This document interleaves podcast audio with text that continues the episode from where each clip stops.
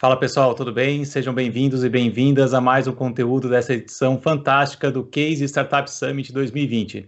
Meu nome é Rodrigo Lossi, eu sou diretor da Dialeto e vou conduzir um papo com um dos empreendedores que mais admiro do ecossistema brasileiro de startups e scale-ups, o Eric Santos, cofundador e CEO da Resultados Digitais. Eric, prazer estar contigo em mais um case, mais um Startup Summit, né? Já és figura carimbada nas edições dos dois eventos. Prazer estar contigo.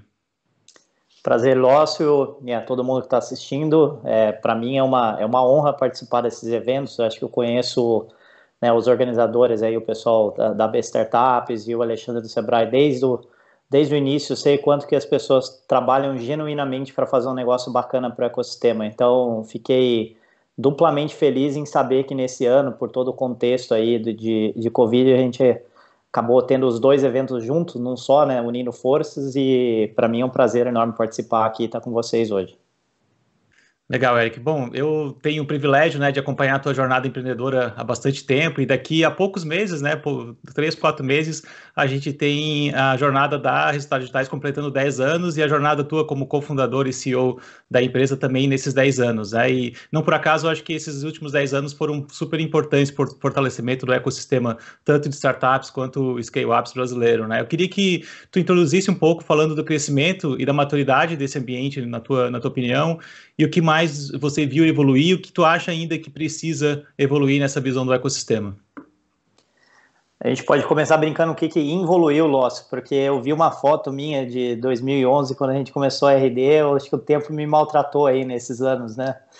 Mas brincadeiras à parte aí, é, a gente está falando hoje de um ecossistema completamente diferente de, de, de 2011, né? E quando nós começamos a RD, já era a minha segunda empresa, então eu tive uma vivência ainda no estágio ainda mais inicial, mas a diferença de, vamos dizer, de 2004, onde eu comecei o meu primeiro negócio, para 2010, ela não foi tão gritante comparado com a diferença de 2011 para cá. Então hoje a gente tem é, todos os atores desse ecossistema, nós temos empreendedores muito bons, nós temos times, nós temos histórias de sucesso, temos investidores, temos advogados, contadores, sabe, mídia que entende isso. Então, é, e, e, já tivemos cases muito legais, né? Isso é uma coisa importante porque quando você tem cases, histórias de empresas realmente é, bem sucedidas e que até tiveram eventos de, de saída relevantes, ele volta e retroalimenta todo, todo o ecossistema, né? Então isso foi por muito tempo aí talvez o grande gap do,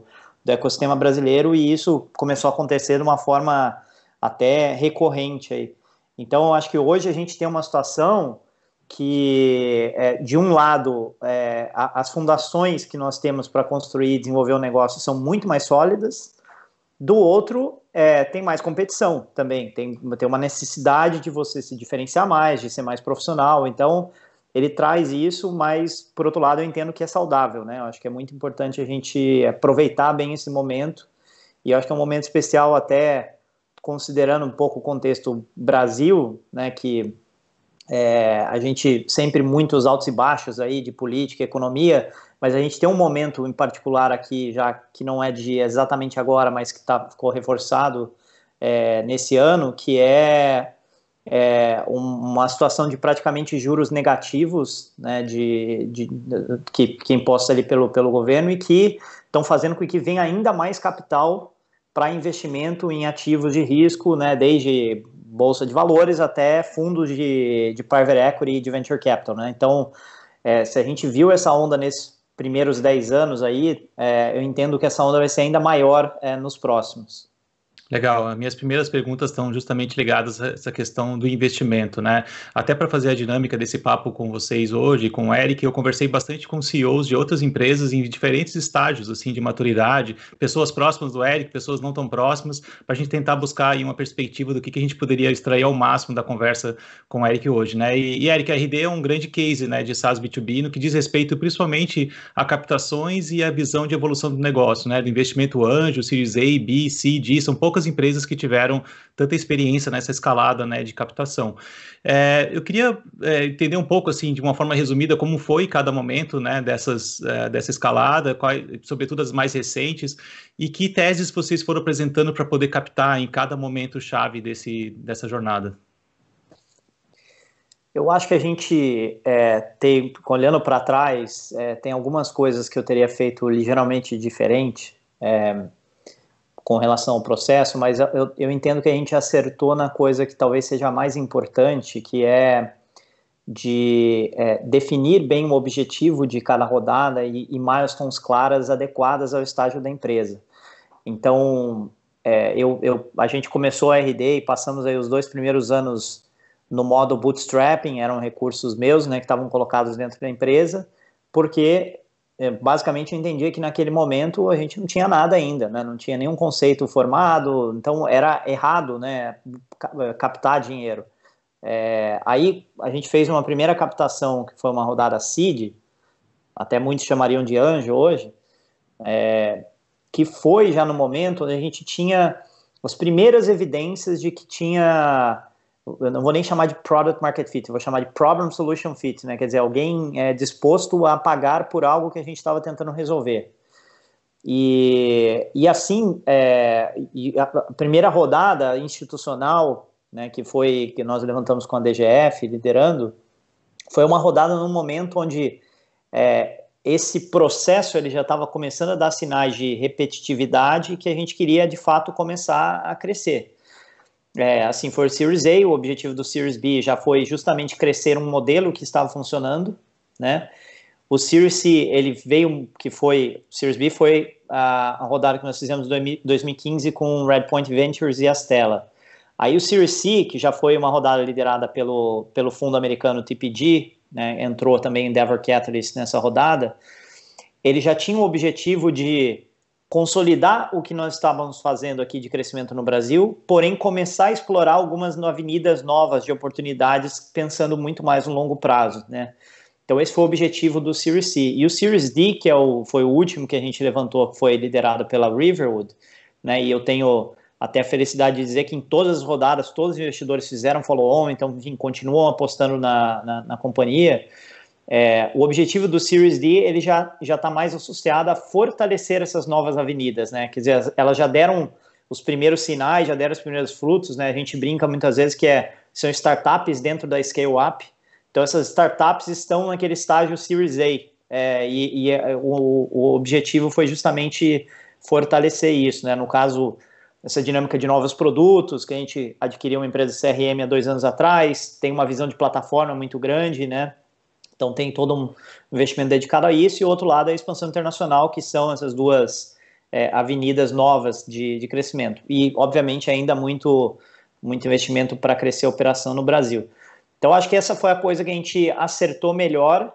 É, e, e, a outra coisa que eu adicionaria aqui, que talvez seja ainda mais importante disso que eu falei, é acertar os parceiros. Né? Eu acho que nós é, tivemos aí a felicidade de trazer para dentro do negócio gente que, primeiro, são todos meus amigos na física, né? Então acho que ajuda muito isso. Segundo, que é, todos eles com uma perspectiva muito de longo prazo também para o ecossistema.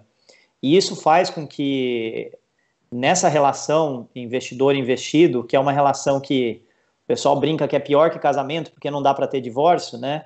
É, que nos momentos ruins, que nos momentos de conflito, que tenha uma perspectiva de uma perspectiva saudável de resolução desses conflitos e de longo prazo, é, que faz que seja melhor para a empresa, para os fundos e para o ecossistema como um todo, né? Então a gente teve é, vários momentos desses, felizmente não não momentos de crise da empresa, mas momentos assim que precisava tomar uma decisão ou precisava acomodar uma situação tal que é, se um determinado investidor quisesse, poderia bater o pé, mas todos eles vêm que né, sempre tiveram uma mente aberta para a gente conversar e tentar equacionar.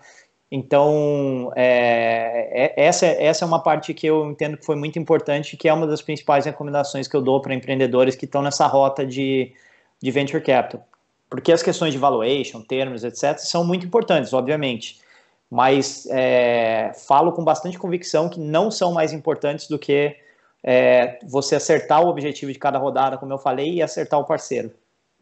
Essa questão de acertar o parceiro, certamente vocês tiveram alguns nãos de alguns VCs, assim, é, tem algum episódio que tu lembra, assim, dessa jornada, né, que é no final um pipeline, quase se fosse um pipeline comercial, né, tu tem que estar tá, é, prospectando, tem que estar tá ativando, queria é, uma curiosidade se teve algum não nessa história e que particularmente tu estava bastante convicto que queria avançar.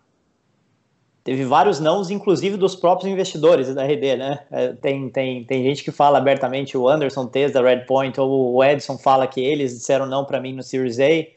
É, na verdade, fizeram uma proposta meio, meio indecorosa para a época, então acabou sendo um não disfarçado, mas é, teve, teve não para frente, né? A, a, a, gente teve conversas aí com, com TPG e River também em outros momentos que acabaram não se traduzindo naquele momento em uma rodada. E eu acho que isso traz um ponto importante também, né, Lócio? Porque eu vejo, da mesma forma que eu falei que é importante conhecer, é, ter esse alinhamento com os parceiros, é, eu defendo muito essa construção dessa, desse relacionamento ao longo do tempo.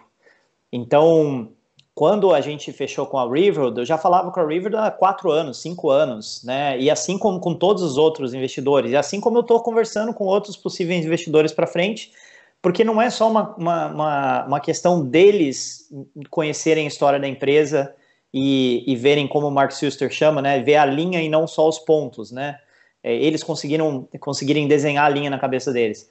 É uma coisa para gente também como empreendedores, né, porque quando você vai tendo esse relacionamento, você vai se sentindo mais seguro de é, estabelecer essa parceria ou não, né, também teve casos contrários de pessoas que eu fui interagindo que eu achava é, acho que não é uma liga legal para gente como empresa, né? E, e, e, isso é muito melhor do que eu simplesmente falar, nossa, está agora na hora de levantar a rodada agora, então deixa eu pegar o meu deck e, e sair batendo na porta do, dos investidores, né? Então tem uma série de benefícios de, de manter esse relacionamento né, de uma forma contínua e antecipada. É, então, nesse sentido, a gente teve esses nãos no meio do caminho, ou não agora, né? Talvez, no caso que fosse mais adequado, mas eu acho bastante normal. E, e talvez uma das coisas que, é, que, que, que ajuda muito o empreendedor é ele realmente tomar um não genuíno, porque por mais que às vezes os investidores tenham uma perspectiva um pouco incompleta ou atravessada, é, eles, é, eles de fato eles veem muitas coisas e eles têm um reconhecimento de padrões que a gente como empreendedor tem que respeitar e interpretar isso como feedback. Não é tudo que eles dizem que está certo, mas se você vai para a rua toma não de cinco VCs, volta para casa e dá uma bela olhada no, no porquê que você tomou esse não, porque tem algo fundamentalmente errado, fundamentalmente errado no que você apresentou para eles, né? Então, acho que esse processo também de receber os nãos é importante e o empreendedor também tem que desenvolver um pouco de resiliência emocional também para lidar com isso. Legal. E, e pensando assim também nessas ah, rodadas, é, todo investidor coloca grana pensando também lá na frente, né? Como é que são as possíveis saídas. Queria que falasse um pouquinho sobre isso, assim, né? Se fala muito em IPO, está tendo um processo de aquecimento muito forte agora nesses últimos meses, eu diria mais forte, olhando para a tecnologia, é uma coisa bastante incomum, a gente está vendo isso com bastante força agora. Também a, a RD está no mercado e tem muitos players, né? Grandes, globais, players que consolidam esse mercado nesse stack de marketing, vendas tal. É, vocês chegaram a ter, ao longo dessa jornada, algumas propostas bem claras de aquisição, é, em alguns momentos, talvez, dessa pré-captação, pensando, talvez, em algum exit, é, mas que vocês decidiram seguir, é, seguir nessa visão de captação. Queria que falasse um pouco sobre essa questão do, do, da, da, do exit, né, de possíveis exits e também da, de como nesse relacionamento com os investidores ou possíveis parceiros para alianças mesmo. É, então, esse, esse ponto do, do exit, é, ele é um, um, ponto que talvez seja o, o, né, o mais importante do, dos empreendedores, principalmente que estão entrando nessa trilha agora, de entender que esse é o jogo né, que está sendo jogado. Eu acho que não é toda empresa que serve para venture capital e nem toda empresa que deveria perseguir venture capital, dependendo do que os founders estão buscando. Né? E eu super respeito é, os founders, por exemplo, que decidem não ir por essa rota, né? É, aliás, às vezes até inveja, né? Pessoal que tem essa, né, essa liberdade de certa forma. Mas é, a partir do momento que você entrou nessa rota, esse é o caminho. Tem que crescer o negócio e vai ter que ter uma saída, né, para esses investidores. E essa saída, é, por muito tempo aqui no Brasil, não se discutia em tecnologia saída como potencial IPO só se falava como saída de venda para um estratégico. Então, eu sou cobrado, né, por devaneios sobre saída desde a primeira rodada da, da RD, é, e a, né, a, gente, quando olha, fala assim: bom, quem são os, né, os peixes maiores que gostariam disso aqui e que né, poderiam ser é, interessados nesse, nesse ativo, né? É, então a gente é obrigado a, a olhar para isso, mais do que isso, né? Acho que da, da, mesma forma que eu falei com os investidores, é, também criar esses relacionamentos, porque uma, uma, uma compra de empresa também não em, via de regra, também não acontece de uma hora para outra. Via de regra também é uma história que ela é construída é, com, com, certo, né, com uma certa consistência ao longo do tempo. Então, eu tenho até alguns desses players, por exemplo, os nossos análogos americanos, que eu conheço mes mesmo de antes da RD, porque eu cheguei a tentar trazer para o Brasil, né, esses players. Então, tem essa relação com eles a gente continua conversando. É, teve, ao longo da história da RD, teve sondagens é, que inclusive não, no meu entendimento, não evoluíram para a proposta, porque a gente também já de cara colocou que estava um pouco cedo. Teve propostas de investimento de players estratégicos também, de co-investimento. É, essas aí, sim, propostas formais, mas a gente também decidiu não, não é, aceitar. É, e tem conversas normais, assim, conversas de mercado, né? Eu acho que também um pouco talvez uma diferença grande do Brasil para os Estados Unidos nesse ecossistema é que nos Estados Unidos é, é mais comum você conversar com seus concorrentes. E aqui no Brasil, a, o pessoal olha para o concorrente muitas vezes como inimigo e, e, cria um distanciamento que muitas vezes você precisa trocar figurinha, né? Entender, eu acho que um dá para aprender com o outro. Na, na dinâmica dos mercados que a gente atua, o maior concorrente geralmente é o, o, o, nada, né? A pessoa não fazer nada, né? Então, pega o nosso caso, automação de marketing. Eu tenho concorrentes nacionais, internacionais, mas o número de empresas que não está fazendo nada é muito maior do que a somatória de todas as empresas que têm algum tipo de, de solução. Então, é, eu, eu, geralmente olho dessa, nessa ótica. Mas sim, teve, teve sondagens, mas o que aconteceu que é diferente é, do, do, de quando a gente começou é que, de fato, é, começaram a aparecer os casos das empresas brasileiras, tanto na, no, na bolsa local quanto é, em Nasdaq e, New York Stock Exchange, que era algo meio impensável há cinco anos atrás para uma empresa de tecnologia. E, e isso fez com que, para os empreendedores brasileiros que têm negócios, né, que, que são histórias com longevidade, que têm métricas boas, que crescem e tal, que isso de fato não só virasse uma possibilidade, como virasse talvez até o caminho mais atrativo, é, eu diria. Então, acho que hoje, pelo menos nessa, nesse cohort, né, nesse lote de empreendedores que a RD está, que são aquelas empresas que estão ali, Series C, Series D e tal, e eu converso com muitos desses empreendedores aí, muitos deles, inclusive, são, a gente participa junto de grupos como Endeavor, por exemplo, é, é, é, é bem interessante ver como todo mundo já olha o, o IPO como uma, uma, um caminho viável e talvez o mais provável até. E, e aí, o que, que isso significa? Vai se preparando para isso também, do ponto de vista interno, né? Governança, políticas diferentes, back-office, benchmarks que uma empresa tem que atingir. Então, isso eu acho que é muito legal para o ecossistema também, porque à medida que você olha e fala assim, bom, meu parâmetro de saída é um IPO, você tem que ser uma empresa tão boa a ponto de ser é, uma daquelas empresas que vão e fazem IPO lá fora. E aí, é, esse parâmetro de comparação e essa barra sobe, e aí as empresas têm que subir e o mercado inteiro sobe com isso, né? Então, eu acho que é muito interessante o que está acontecendo nesse momento. Especificamente esse ano, abriu uma, uma janela é, diferente no Brasil, tem a ver com aquela história do, do juro zero que eu falei aqui é, anteriormente o que vai acontecer aqui no Brasil ainda não se sabe, né? Tem cases muito bons. É, você tem uma um case recente de SaaS, uh, que é o da Local Web, que foi um IPO muito bem sucedido e está com né, um trading muito bom agora, está com um valuation muito bom, é, comparável a múltiplos de SaaS é, líderes americanos mas ainda está um pouco cedo para dizer que, de fato, a Bolsa Brasileira vai ser um lugar legal para acomodar empresas de tecnologia, principalmente aquelas que têm um perfil de high growth é, e, e, profitability ainda não tão à vista, né? Que é um pouco o que acontece com as empresas SaaS americanas, né? Então, vamos ver o que vai acontecer, mas eu acho que é uma notícia muito, muito positiva para o ecossistema brasileiro. Legal, excelente. Eu acho que outro ponto também que eu vejo conversando bastante com empreendedores assim, né, nos últimos anos e principalmente quando tem uma experiência como da RD com várias eh, rodadas de captação, uma preocupação do empreendedor com relação à diluição dele no negócio, assim, né? Foi uma dor para vocês? Em algum momento foi uma coisa que vocês se preocuparam com uma visão mais ativa? Eu queria entender um pouco do, na tua jornada aí enquanto CEO, cofundador, né? Como que vocês olharam para a visão da diluição dos empreendedores no negócio? Eu acho que todo empreendedor que olhar para trás vai falar, bom, eu poderia ter diluído menos, né?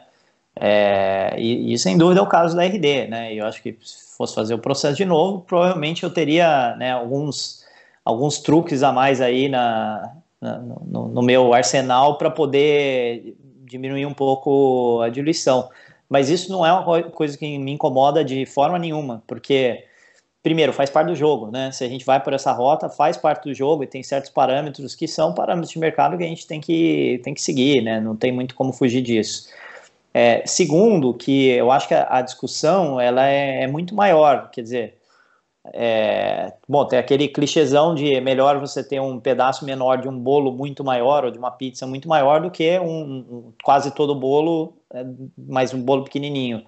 Mas não é só isso, Lócio, porque é, os investidores eles trazem uma série de outras, os investidores e os investimentos eles trazem uma série de outras vantagens que são, elas não batem lá na, no cap table, né? Tem um toda uma questão de carimbo para o mercado, carimbo para as rodadas subsequentes, o próprio capital que a empresa consegue se desenvolver de uma forma que ela não conseguiria sozinha, né? Pelo menos não no tempo, é, num, num, num, tempo um pouco mais curto. É, questões de know-how também, né? Muitas coisas que a gente aprende com os nossos investidores, baseado nas experiências deles com outras empresas do portfólio, que a gente teria mais dificuldade de aprender sozinho. É, e até, eu diria que até um pouco mais esse músculo de pensar grande, sabe? Porque o investidor, como ele, o jogo dele é fazer a empresa crescer e ter um retorno maior lá na frente, muitas vezes a gente, quando pega situações no mercado que às vezes são um pouco duvidosas, tem uma série, certa incerteza, então pelo menos é o meu perfil, pode ser que não seja de outros empreendedores, mas eu tenho um perfil um pouco mais analítico, às vezes eu pondero demais certos, certos movimentos, e às vezes eu recebo umas cutucadas dos meus investidores que são muito positivas, né? De, cara, vamos lá, vamos fazer. Tipo, nós estamos com um negócio muito bom aqui, vamos lá. É, às vezes é o contrário, às vezes eu que tenho que é, que, que puxá-los um pouco, mas isso faz parte da dinâmica, eu acho que ajuda a amadurecer a empresa como um todo, né? Então, é, vamos lá, falando de uma forma fria, é, hoje não tenho dúvida nenhuma que a minha participação na empresa valeria mais do que se eu, se eu não tivesse aberto o, para o capital para os investidores e tivesse com um share muito maior, não tenho dúvida nenhuma disso. Poderia ter dado errado? Poderia ter dado errado, sim mas é parte do jogo. Então, à medida que você está nesse jogo, eu acho que a preocupação com diluição ela tem que ser marginal, ela tem que ser muito mais. De novo, eu estou pegando o parceiro certo, no momento certo, com termos de, de controle de governança corretos e tal. E se eu conseguir maximizar é, a minha preservação de, de equity, ótimo, é, temos que brigar por isso, mas não é o. Uh, aliás, no história da RD teve situações que a gente tinha propostas financeiras que eram melhores mas de parceiros que a gente entendia que não eram tão atrativos, a gente foi para outro lado. A gente decidiu fechar com gente que estava com uma oferta pior, teoricamente, mas que a gente entendia que tinha mais alinhamento no longo prazo. Legal. Acho que outro ponto também que, é, conversando com os empreendedores, eu senti, assim, essa visão da, da o crescimento do negócio versus lucratividade, né? Atingir o break-even ou estender essa necessidade para a próxima rodada, né? Como que vocês foram equilibrando isso ao longo da jornada da, da RD? É, esse é um ponto muito interessante que eu quero ver o que vai acontecer no ecossistema brasileiro nos próximos anos, mas, de novo, também, via de regra, é, o empreendedor brasileiro ele tinha que operar com um cenário de que capital poderia não existir, né, pode não existir.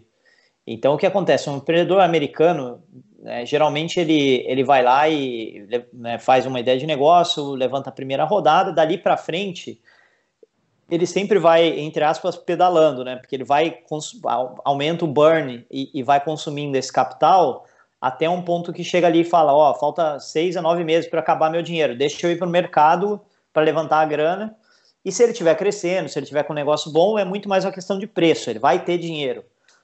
Isso não foi a realidade do Brasil por um bom tempo. Então, os empreendedores eram forçados a, mesmo quando levantavam capital, é, ter um, um, nível de agressividade um pouco menor. Então, como é que a gente pensou sobre essa ótica para a RD? A gente pensou sobre uma linha, muito, muito numa linha de eu levantei capital, eu tenho um plano para usar esse capital, até porque senão não faria sentido a diluição e, e levantar o dinheiro. Mas eu não posso me tornar refém dessa dinâmica. Então, geralmente as nossas rodadas elas eram calibradas para a gente atingir um certo ponto de, de break-even dentro do período antes do dinheiro acabar é, e, e, e, que em tese nos daria independência dali para frente.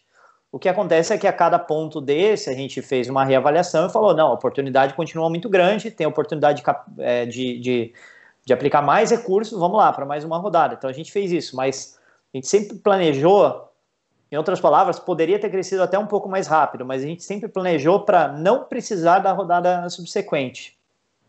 O que a gente está hoje numa situação aí diversa, desenvolvimento da RD, melhoria da eficiência do modelo de negócio, etc Hoje a gente tem uma situação que está basicamente brequivado também, né, com, com o tamanho que nós temos.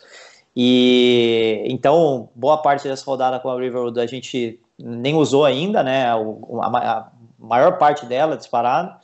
E aí a gente está olhando agora para o futuro e pensando que oportunidades de alavancagem que a gente tem que podem ser interessantes para não só aplicar esse recurso, como para é, para eventuais novas captações né, dali para frente. Então, é, tem muito a ver com essas avenidas que eu falei ali, né, tem, tem coisas também, no caso, por exemplo, da expansão internacional, a gente está é, tá refinando elementos do modelo antes de realmente colocar o pé no acelerador, que é aí onde é, exige mais capital, mas é, acho que a dinâmica ela vai continuar assim por um tempo, porque a gente também quer preservar essa opcionalidade.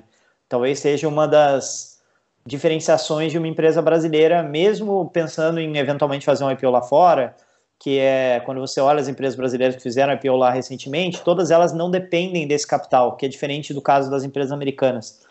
Então, tem hora que o investidor valoriza isso, tem hora que não valoriza, mas eu acho que é um, é um debate interessante. Vamos ver o que acontece nos próximos anos aqui no Brasil, principalmente com o investidor brasileiro. Estou falando investidor da Bolsa, né?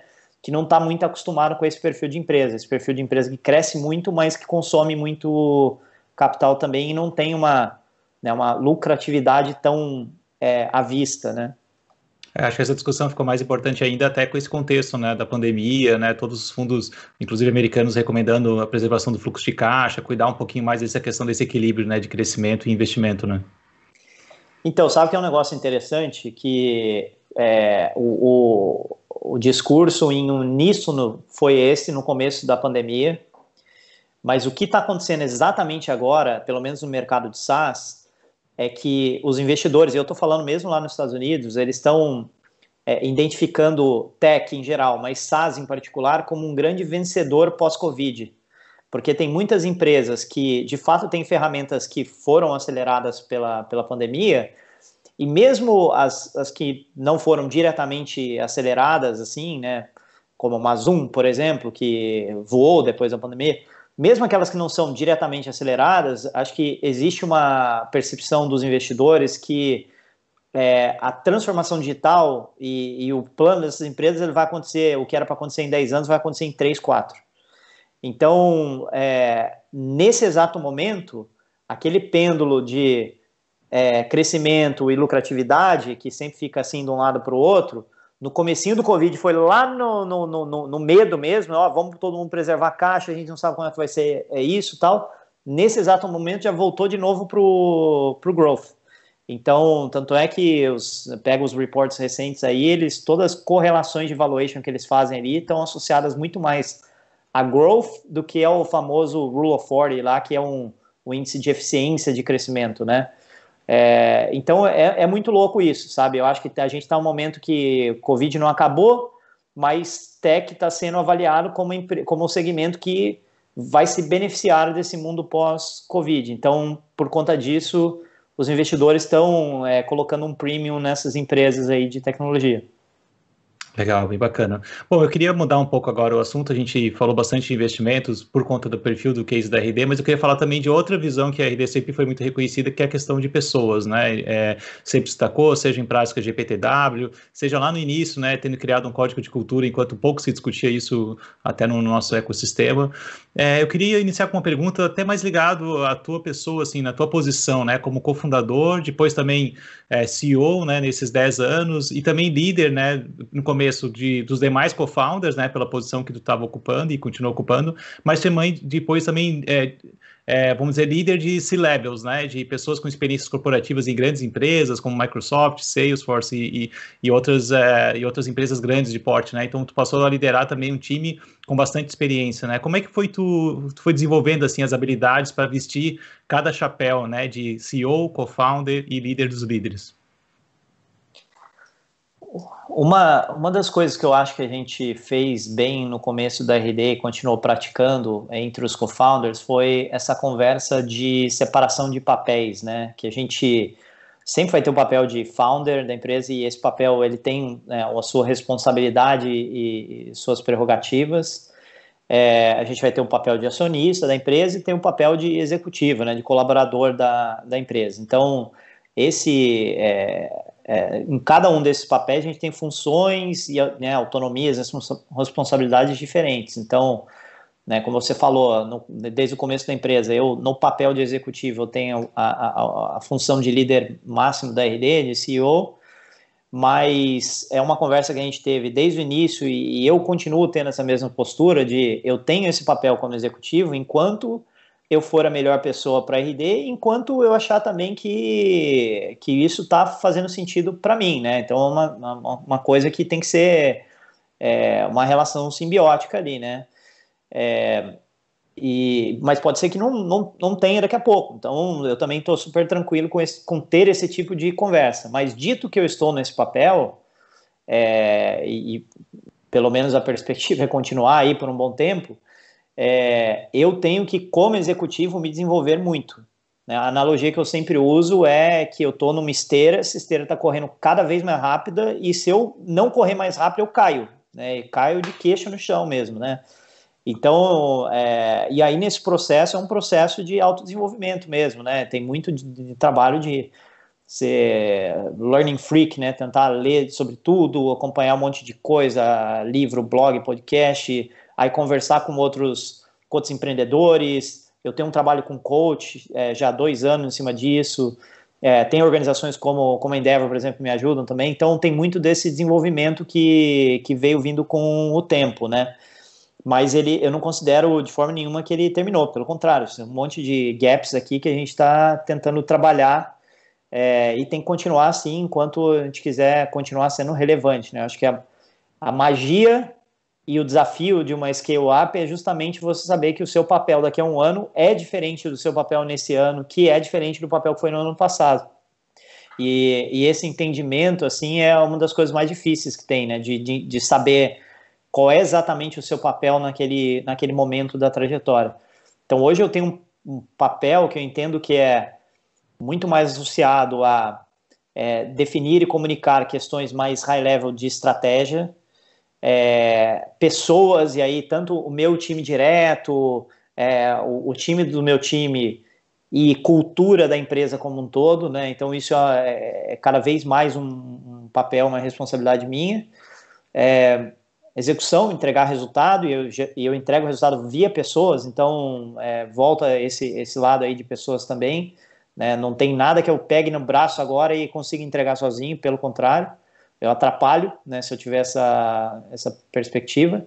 E por fim, uma responsabilidade que é de CEO numa empresa como, como a nossa, de garantir que eu tenho o funding necessário para fazer os planos, né? Então, fundraising, olhar para essa estratégia como um todo é uma responsabilidade minha.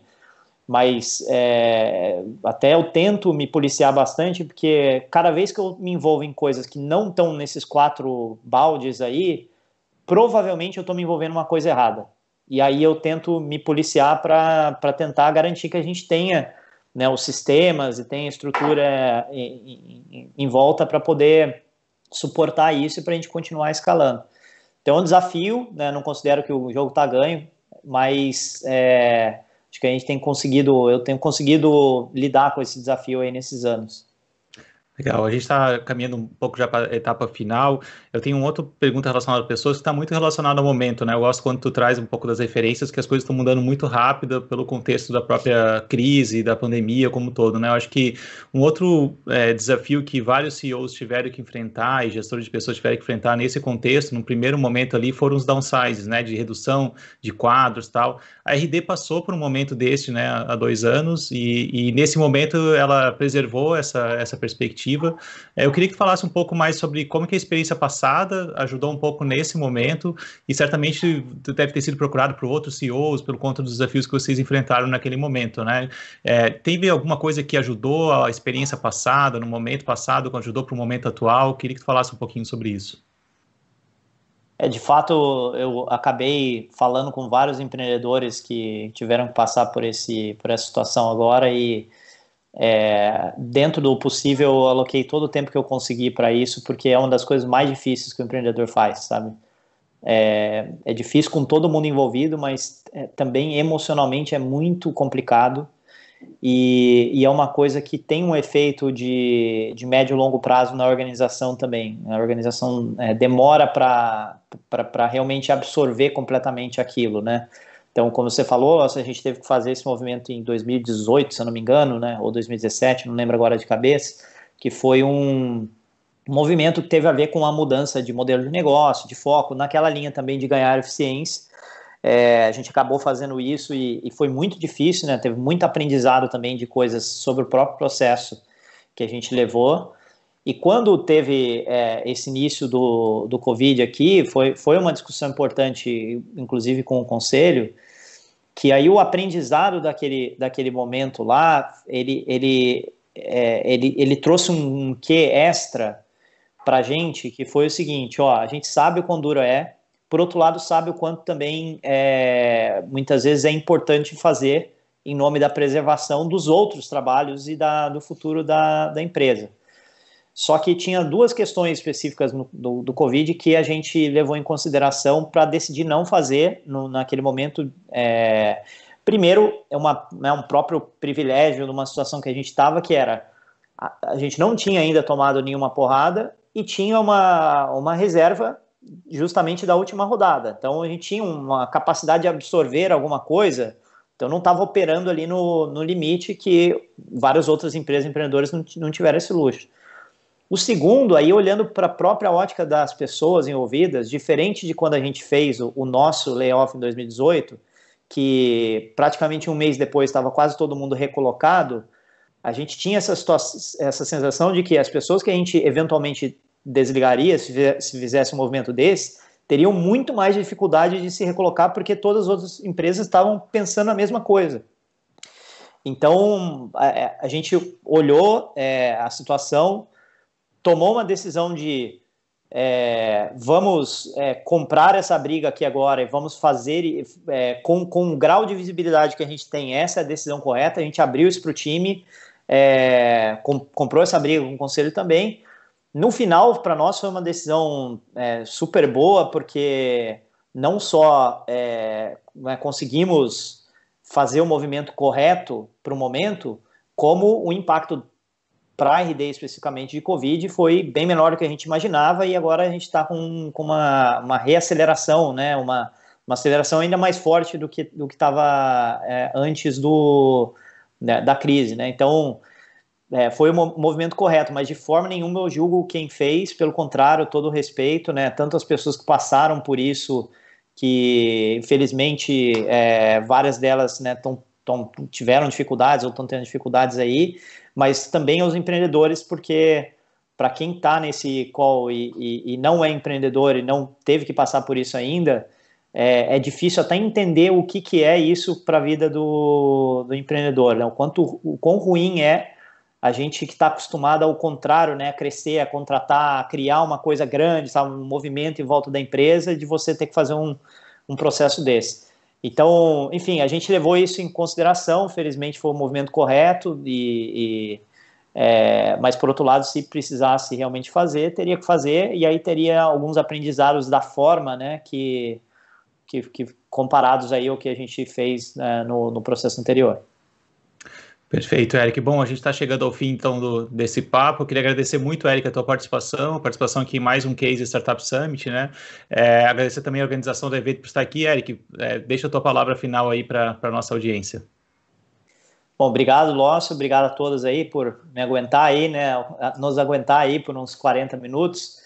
É, acho que, de novo, reforçar que para mim é um prazer estar aqui. Fico super feliz de ver não só o evento crescer como, como ecossistema eu falo muito, é, e não é da boca para fora, que eu falo que essa geração de empreendedores de tech agora é muito melhor do que a nossa geração ajustada no tempo, né?